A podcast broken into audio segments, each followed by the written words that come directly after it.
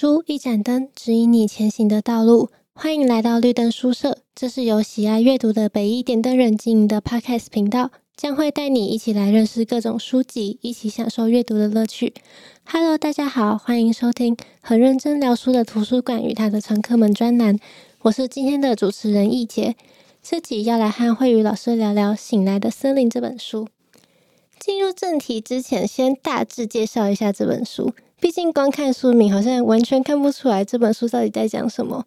这是一位美国的博物学家约翰巴勒斯写的鸟类观察笔记，写作的年代大概是十九世纪中期，再加上地区不同，所以书里面有写到的鸟类几乎都是现在在台湾没有机会看到的，甚至也有提到现在已经灭绝的鸟类哦。那首先先问问慧宇老师，平常有没有在注意周遭的鸟类呢？有对哪种鸟类特别有印象或是特别喜欢的吗？嗯，我从小到大是在宜兰长大的，然后会觉得各种鸟鸣声是生活的背景音，但好像没有特别记什么鸟的名字啊，是什么样貌或者是什么声音。像我今天早上买早餐的时候，我就听到人行道的树上有那个咕咕咕咕咕，我就哦天哪，是我外婆家的声音，突然一秒回到外婆家的感觉，那觉得很还蛮熟悉的。然后，但我还是不知道那是什么鸟。哎，你这样。哎、欸，我可能是鸠鸽科，就是鸠鸽，就是泛指斑鸠和鸽子，就是大概那一类的。好、哦，因为台湾也很多嘛，所以呃，斑鸠几率可能高一点点。哦，好，嗯，不过还是有少数几种，我感觉我应该是讲得出来，像是一般人知道的麻雀啊、八哥啊，或者是乌秋之外，嗯，应该还有、哦、白鹭鸶跟夜光鸟，就是在宜兰还蛮常见，但还蛮多，比如说台北的亲戚。到宜兰的时候会发现，哇，白鹭鸶，白鹭鸶哎、欸，没错，就是台北真的很少看到这种，就是呃夜光鸟也是很少，就是台北几乎不会在路边看到。那个大安森林公园有很多很多哦，哦，有有有有有有看到过很多的，对，嗯，但如果我真的是在台北长大的话，大概应该是连这几种都不太知道，嗯，但哎、我想想，在台大应该还是会认识两个基本的鸟类，一个是球雀，一个是大笨鸟。然后都是俗名，哎，基本上球雀就是麻雀，只是因为它们的伙食很好，所以肚子都圆圆的，所以大家就会说哦，你是球雀。然后大笨鸟的话，呃，学名应该是黑冠麻鹭。我在宜兰好像真的蛮少看到，或者就是没有注意过，但台大真的是一大堆。然后甚至路边的警告路牌，就那个路标有没有？还会有写“请开车的人小心大笨鸟”的那种图。然后标语是“动物穿行减速”，哎。动物穿越减速慢行，很可爱。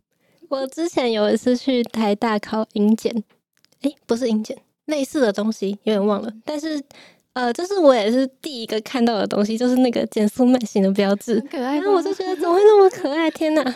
然后，呃，我自己是超级喜欢鸟类。我平常在路上遇到鸟，我是会特地停下来，然后开始观察，然后拍照。嗯，但不过我是可以理解，大部分的人应该。不会放那么多的注意力在路边的鸟类身上。可是呢，这本书的作者约翰巴勒斯，他不但会很细心的观察生活周遭遇到的鸟类，还会用很生动的文字把它们记录下来。然后他的文笔真的是超级赞，这边超级推荐。那我们就先念一小段给大家听。它缓慢自在的飞翔，久久才拍动一下翅膀。它不断盘旋上升，直到成为夏日空中的一个小点。然后他心血来潮，缩起双翅，如同一道弯弓，从空中直劈而下，像是要坠落地面，将自己摔个粉身碎骨。可是就在将要到达地面的那一刹那，他又突然展开双翅，向上攀飞，就像是被弹向空中，然后悠悠哉哉的飞往他处。这段文字是在描写灰泽狂，它是一种鹰科，就是平常我们在讲的老鹰的一种鸟类。嗯，那这段把猛禽飞行的姿态描写的非常真实，完全可以用文字就可以想象这只鸟的动作。而且我很喜欢他用的就是心血来潮、悠悠哉哉这个很拟人化的词。我想问，就是所以他什么时候会突然下坠，然后又突然上来？他是这是什么行为吗？我。看到猛禽的时候，我通常是看到他们想要觅食，就比如说去呃基隆呃台湾北部外海的的那些就那些地方海边之类的，可以看到就是捕鱼的鹰科动物。然后我看到他们的时候都是要捕鱼的状态。然后如果他们突然看到海面上可能有看到鱼，然后他就会用很像作者写的这个文字那个方式这样冲下去，然后看有没有抓到鱼，然后再起来这样。啊，那通常是。我那个时候数了一下，我大概看到他冲了十几次吧，然后好像只看到他抓到一次，大概这样。对，没错。好，好，那回到这本书，顺带一提，就是灰泽狂，它在台湾是看得到的鸟类，不过它们是属于冬候鸟或者是过境鸟，而且比较稀有，不是常常可以被观察到的。我自己也是只有看过照片而已。可是据说初春的时候，如果有去宜兰地区，有一定的几率可以观察到它们哦。不过说到鹰科的鸟类，我相信大部分的人脑中第一个想到的绝对不会是灰泽鵟。那问一下慧宇老师，提到鹰科，第一个会想到什么鸟类呢？那个太专业了，嗯，我们只会知道那是是老鹰哦，这样。然后，呃，你刚刚说宜兰有一定的几率可以观察到，哦，我应该是真的有看过蛮多次老鹰的，但不知道它是鹰科还是就是可以再细分哪些类别这样。然后在东北角靠山的海边，跟比如说双连皮，或者再更近山一点的地方，我觉得我都有看过。哎，我个人活跃的地区只有北部一带，啊，宜兰很少去。那感觉下次我要去宜兰 看一下。那我是蛮喜欢猛禽的，猛禽就是包含鹰科或是隼科，就是有隼那个隼，还有鴟鸮科，就是猫头鹰，这些我都超级喜欢。嗯、那鹰科的话，我觉得有很值得介绍的一种鸟，就是凤头苍鹰。凤头苍鹰是台湾的特有亚种，也是台湾可以。就是台湾唯一可以在都会公园繁殖的日行性的猛禽。那每一年大安森林公园都可以发现一个凤头苍鹰的巢。台湾猛禽研究会就会在繁殖季节加设摄影机，就是二十四小时在 YouTube 上面直播。那有兴趣的人就可以大概在四月、五月的时候去 YouTube 上面看新出生的凤头苍蝇宝宝。哦，二十四小时直播，感觉他压力蛮大。他不会被发现？诶，他不会发现摄影机吗？诶，就是。呃，以前呃，我因为我是声研社的，然后我有听过就是相关的人的演讲，然后他们是说，呃，摄影机他们都会尽量藏在，就是摄影机很小，然后尽量藏在什么树叶之类的后面，都是固定在整个树枝上面。然后呃，好像是没有遇过凤头苍鹰发现，然后去做什么其他的行为这样。我也有看过国外是把摄影机直接藏在树洞的最深处，然后然后就有好像是。哎、忘记是什么鸟了，就是在树洞里面繁殖的鸟，然后就是整个繁殖季完全没有被发现。哦，好，那我们再回到《醒来的森林》这本书，刚刚见识过作者描写鸟类姿态的能力了，那现在我们来看看他描写声音的方法吧。在开始欣赏作者是怎么去写鸟类的鸣叫之前，先问问慧宇老师，会特别去注意生活周遭的鸟类叫声吗？会怎么形容这些声音呢？嗯，我还真不知道白鹭鸶的声音是什么样子。嗯，不过夜光鸟的声音蛮好认的，就是一个很低沉的呜呜呜。嗯，小时候会听到很多鸟的声音都蛮特别，但就是还是不知道那是什么鸟，因为觉得、嗯、没有办法形容。嗯，对，我也有很多时候是听到鸟叫声，可是都不知道是什么鸟。而且听到叫声的几率比看到那个鸟本人的几率高很多。没错，那 我自己是完全不知道怎么描写声音，可能就想说哦，就鸟叫声啊这样子。那我们来听一下橙顶躁东的叫声，然后一起来欣赏一下作者是怎么描写声音的。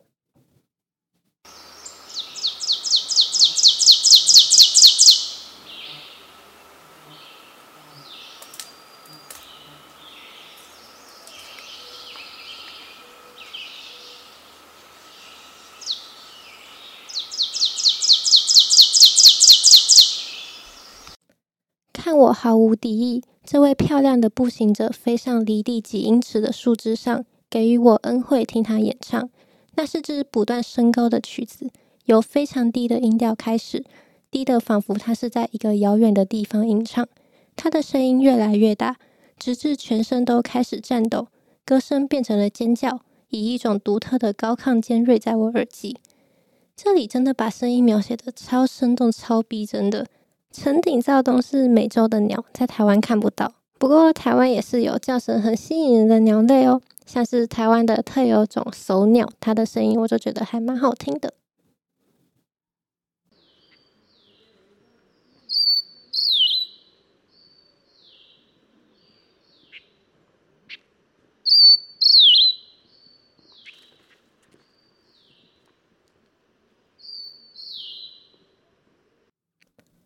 另外还有一段我觉得还蛮有趣的叙述，也要念给大家听。他是森林中的鸡翅模仿者，他的鸣叫听起来带有一种恶作剧、戏谑、嘲讽的感觉，仿佛他在有意的模仿并讽刺某个令人嫉妒的歌手。纵然对唱歌怀抱热情，而且私下反复的排演与练习，可是他似乎是森林里最不真诚的歌手。好像他对音乐有兴趣，只是为了赶时髦，或是不想输给吕东和冬鸟。这段是在描写灰猫朝东，它也是生活在美洲的鸟，是一种会去模仿别的鸟类叫声的鸟。那用这种很拟人的方式去写鸟类，去揣摩他们的心态，我觉得还蛮特别的。很酷诶，感觉以前根本不会意识到，居然有鸟会去模仿别人的声音。我觉得可能就算听到，也不会想到是他是在模仿。对啊，就是觉得是它自己原本的声音，很酷。那我们可以顺便来听一下灰猫朝东的声音。那首先是他们自己原本的鸣唱声。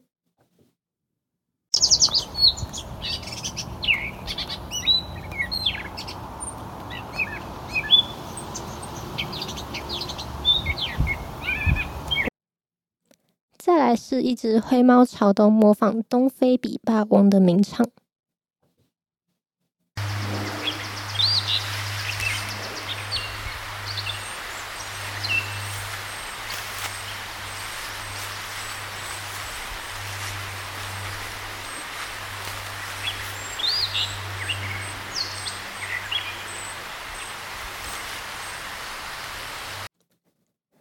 为了让大家知道他到底模仿的好不好，这边是真正的东非比霸王的名唱。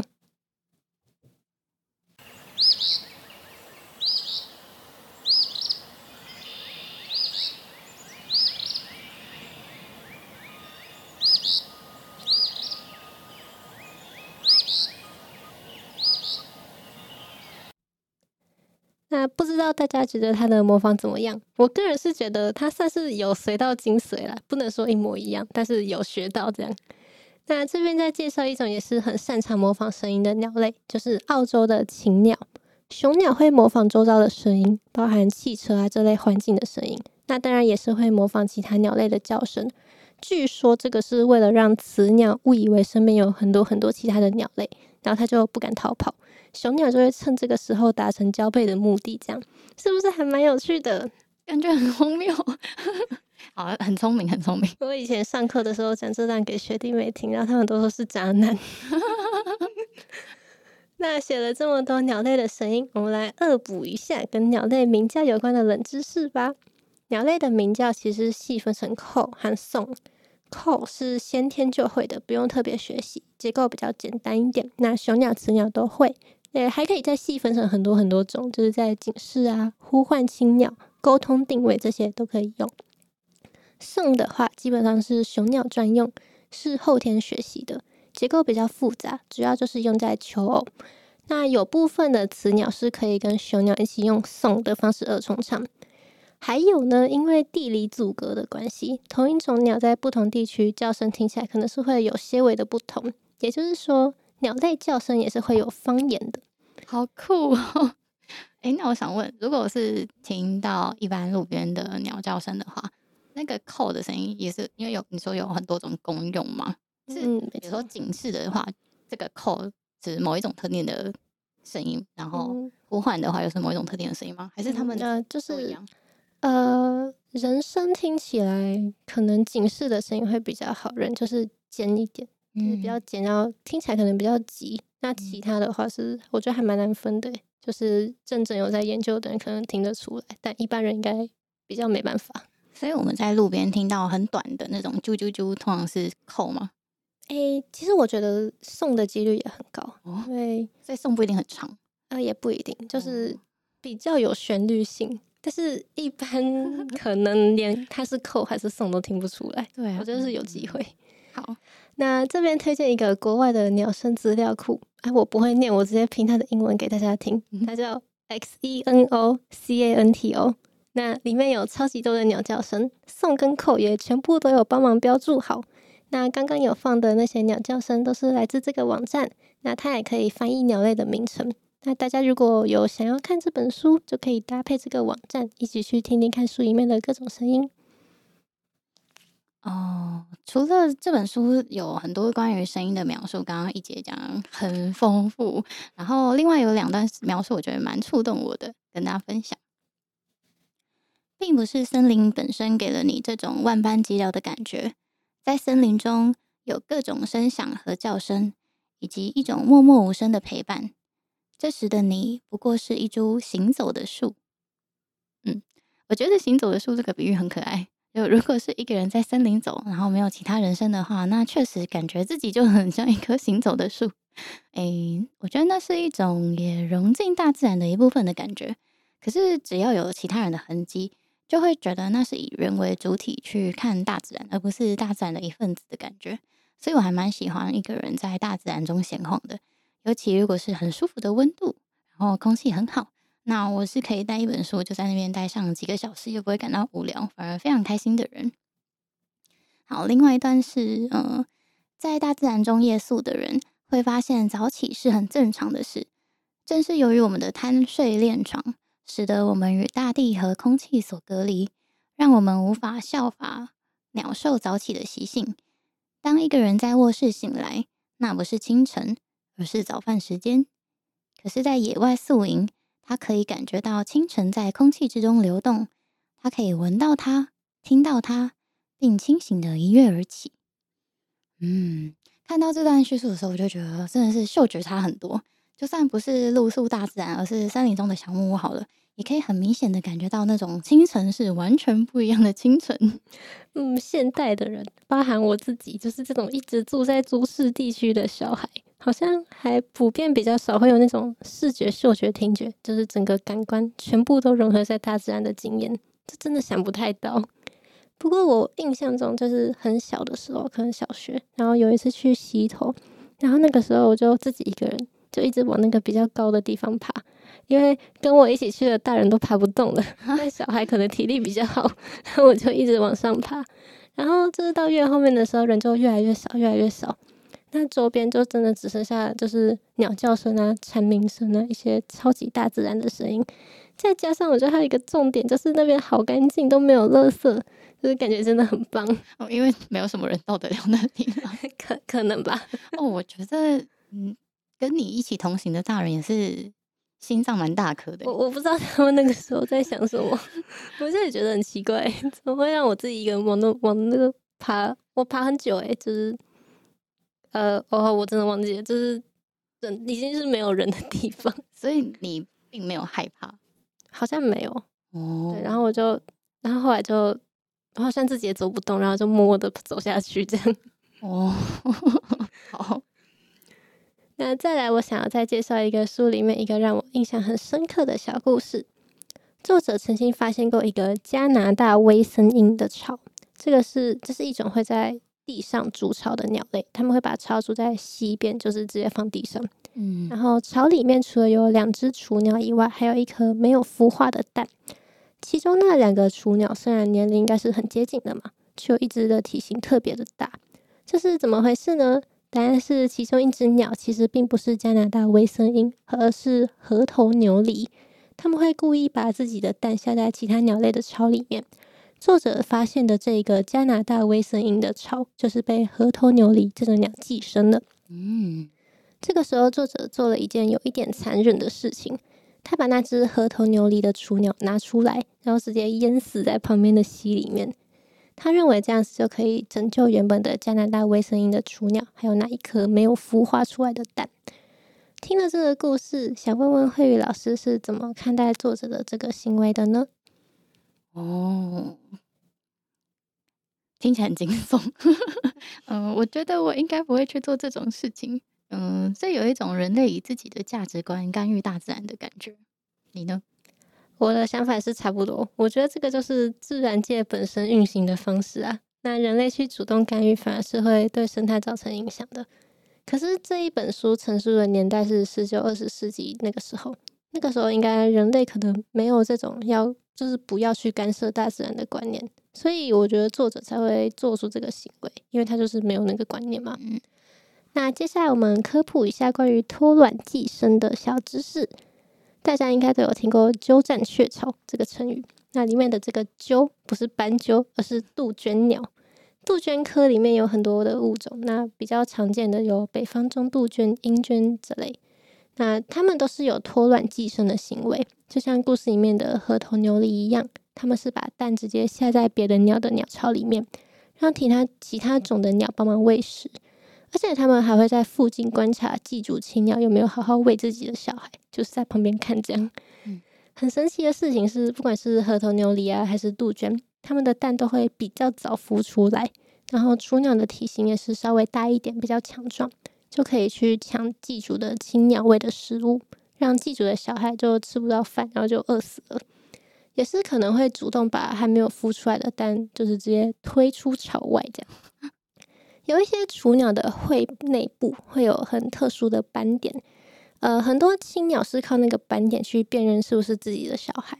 然后这些寄主鸟们，甚至连这个部分斑点的部分都会长得跟寄主小孩很类似，去混淆青鸟。所以就会看到一窝很小只的雏鸟里面，那就有一只超大只的杜鹃宝宝，然后青鸟还是会继续喂，就是这个原因哦。那以现代的观点来看，这个在自然界就是还蛮正常的。那现在我们是也不会特别去移除寄主的鸟，以不干扰为原则。所以如果大家有幸运看到这种神奇的景象，还是不要干预比较好，就是安静的在旁边观察就好了。嗯。那另外，因为作者的年代是十九世纪，其实他有记录到一种现代已经灭绝的鸟，就是旅鸽。在大英金山谷及不成溪的源头，以往常常有不计其数的旅鸽在那里生养繁殖，树顶上筑满了他们的巢，绵延达数英里，青鸟们来来往往，喧闹无比。但猎人很快闻声而来，不分远近，他们通常都在春季蜂拥而至。无论老鸟及幼鸟都一律捕杀，这样的行为很快将旅鸽驱走扫尽。如今只有少数几对鸽子在这些树林里繁殖。好，以上这一段是书里面作者对于旅鸽的描写。那可以看出，作者当时他也有已经，他也已经注意到旅鸽数量变少的这件事情。一九零零年，最后一只野生旅鸽被射杀。一九一四年，世界上最后一只旅鸽在美国的辛辛那提动物园死亡。那个时候，作者巴勒斯他七十七岁，可以说是他亲眼看着这种曾经为数众多的鸟类越来越少，然后完全灭绝的过程。旅鸽是生活在美洲大陆的鸟类，有人估计十九世纪中期、初期、中期的时候，旅鸽数量可能有五十亿只。可是，它们常常被猎捕，被人类拿来当做食物。羽毛也被拿来当成床垫，所以到十九世纪后期，大概中后期的时候，五十年之内，旅鸽就只剩下几千只而已。除了直接猎捕以外，当时人类也会将许多的森林开垦成农地，还会砍伐树木制作成家具，破坏旅鸽的栖息地，食物也变得难找，在野外生存就越来越灭，越来越困难。这些行为也被认为加速了旅鸽的灭绝。这边想问问慧宇老师，对旅哥灭绝有什么想法吗？嗯，很难想象五十亿只鸟会因为被人类猎捕，还有栖息地缩减，所以在五十年内灭绝。这个数字很惊人呢。我觉得，哎，我也不知道这个统计正不正确，但是我是有看过很多不同的资料，大家都给出类似的数字。嗯，这让我想到之前看过一本也有讲到生物灭绝的书。书名叫做《爱为何使生物灭绝》，其中提到一个思路，我觉得很特别。他说，受到人类的喜爱，对该生物物种来说，真的比较能活下去吗？呃，直观的想法是肯定的嘛，毕竟人类喜爱，那应该就会特别保护这种物种，让他们不断繁衍吧。但这本书的论点其实是说，许多动物在野外的生存已经有困难，那无数的动物在运输过程中，或是宠物店里会死掉。啊，书里面就说，几年前对一间大型国际野生动物批发商的调查，该公司每一个礼拜丢弃将近三千五百只死亡或垂死的动物。我们对接近野生动物的渴望，迫使数以百万计来自数百分类群的动物来到室内与我们一起生活，或是在尝试中死去。同时，野外的生物多样性却越来越低。那本书深入分析了各种灭绝的，就是我没想过的原因与现象。然后我觉得这种科普书的整体基调确实是比较悲伤的，但我觉得大部分的人类确实都是喜欢生物的，只是现在的趋势大多好像是宠物类型的这种以人为本位的喜欢，而不是以生物本身生存的方式喜欢。而这样的宠物豢养方式，其实反而会使生物灭绝，我非常的讽刺。然后这真让我真的觉得真的是非常难过。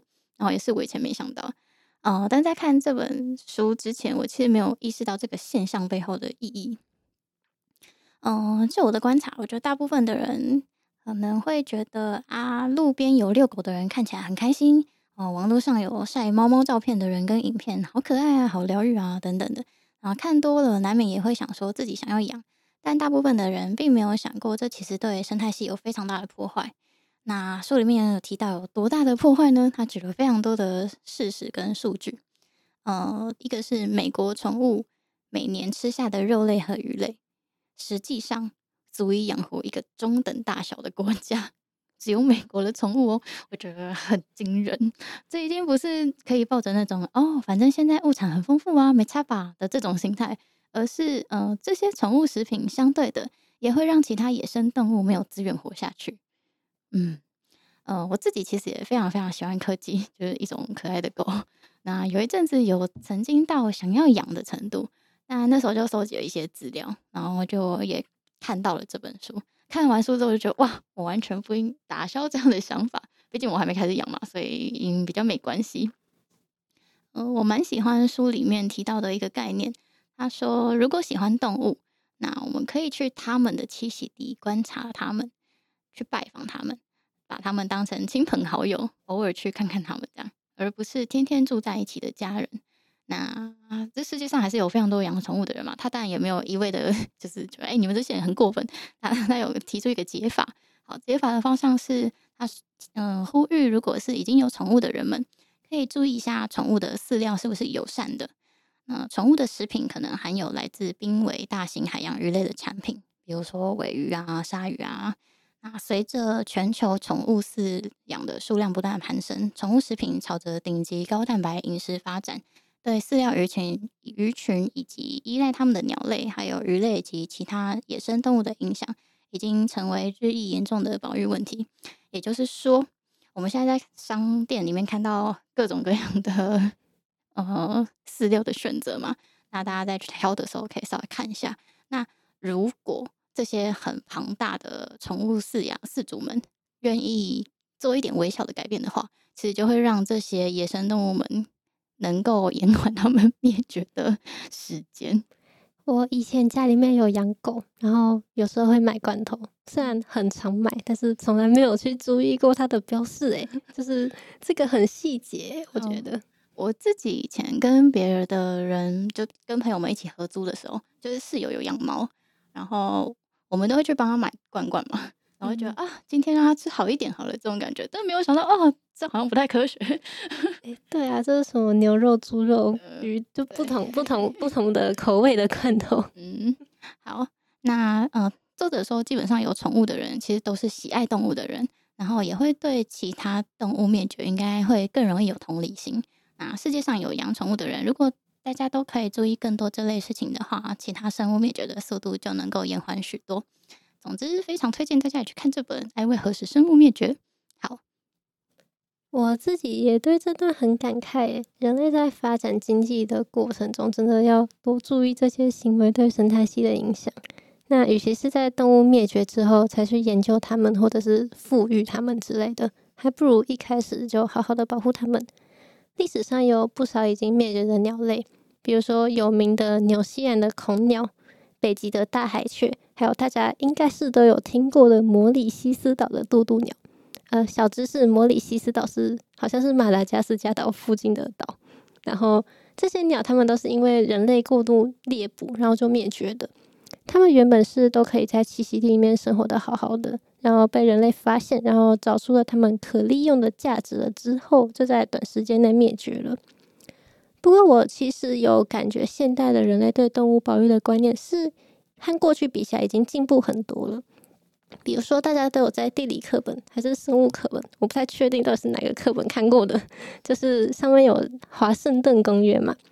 那《华盛顿公约》就是管制了很多野生动物的国际交易，这对于动物保护而言，真的是一件非常非常非常重要的事情。那我顺便提一本我之前有看过的一本书，它叫《羽毛贼》。《羽毛贼》这本书里面提到很多过去曾经发生过的野生鸟类的羽毛交易，导致物种灭绝，甚至呃导致数物物种一开始都是数量减少，然后就灭绝的这个过程。大家有兴趣可以去找来看看。那最后我们看了这么多的国外鸟类之后，我们把焦点放回台湾本土的鸟类们吧。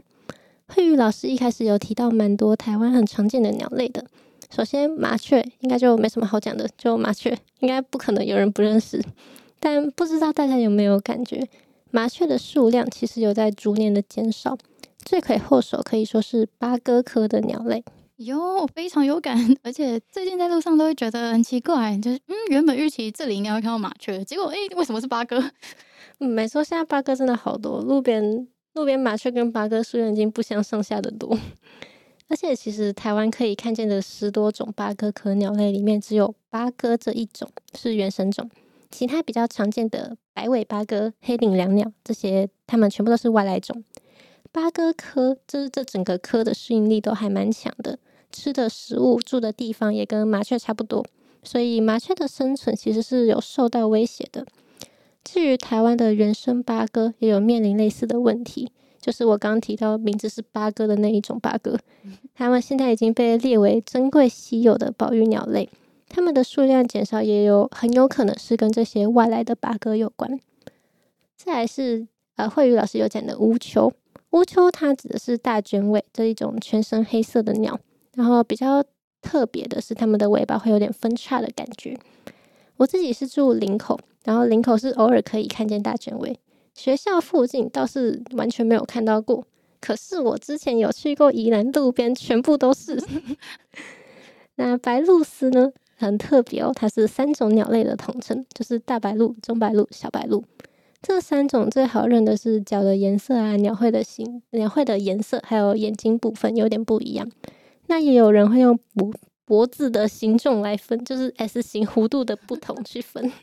白鹭鸶居然有三种吗？天哪！我觉得从小到大都没有发现。所以，呃，大白鹭是脖子比较弯，然后比较高的吗？没对，没错。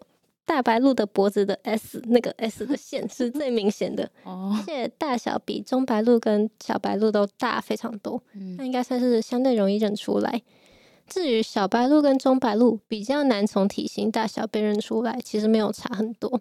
不过小白鹿的嘴巴是黑色的，那中白鹿还有大白鹿的嘴巴都是黄色的，而且小白鹿的脚虽然是黑色的，可是它的脚趾部分是明显的黄色。嗯、呃，有人说那个黄色很像戴了，呃，就是套了袜子、指套之类的，蛮可爱的叙述。哦，所以下次大家如果有遇到白鹭鸶，可以稍微试着辨认一下是哪一种哦。可是呢，虽然脚的颜色不一样，但如果站在水里也是看不到的。对呀、啊，很难遇到它刚好在走路。对对，很难遇到。另外还有一种跟小白鹭体型还差不多的黄头鹭，就非繁殖期跟小白鹭长得超级像，然后也是也是很常见。如果有什么鸟类认种考试，这四种应该是魔王题。另外，某一年的会考有出一题说小白鹿长大会变大白鹿，似乎一堆人会做诶，然后这题就变得很有名。诶，你刚刚说那个黄头鹿，它跟小白鹿很像，但黄头鹿的它的头发应该是黄，繁殖期会是黄色，其他时期不会。哦，太难了吧？对，就我也认不出来，我也不知道怎么认。然后接下来是夜光鸟，夜光鸟正式的名称是夜鹭，是一种夜行性的鸟类。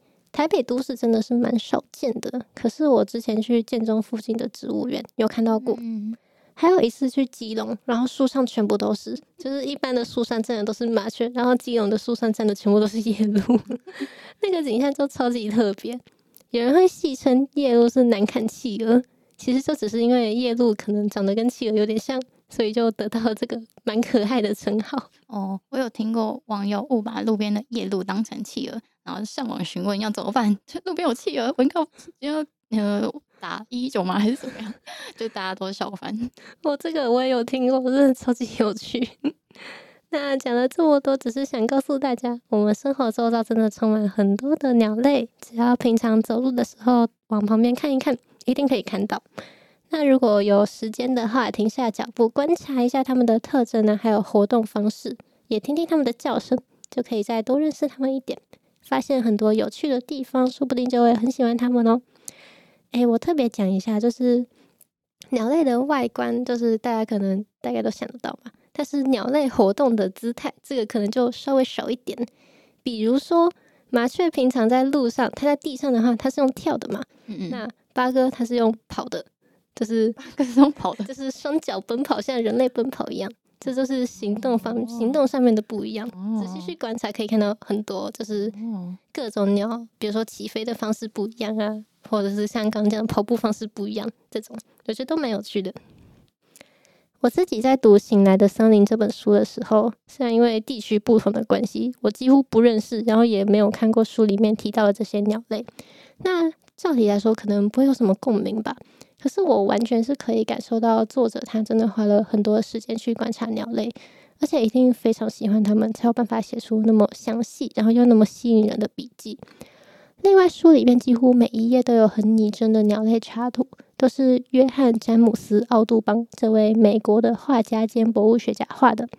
他画的《美国鸟类》这一本图鉴，被称为美国国宝。大家如果要看这本书的话，也可以多留意一下里面的插画。那么今天的介绍就到这边告一段落喽。今天所聊的书籍都会放在资讯栏，欢迎有兴趣的朋友找原书阅读。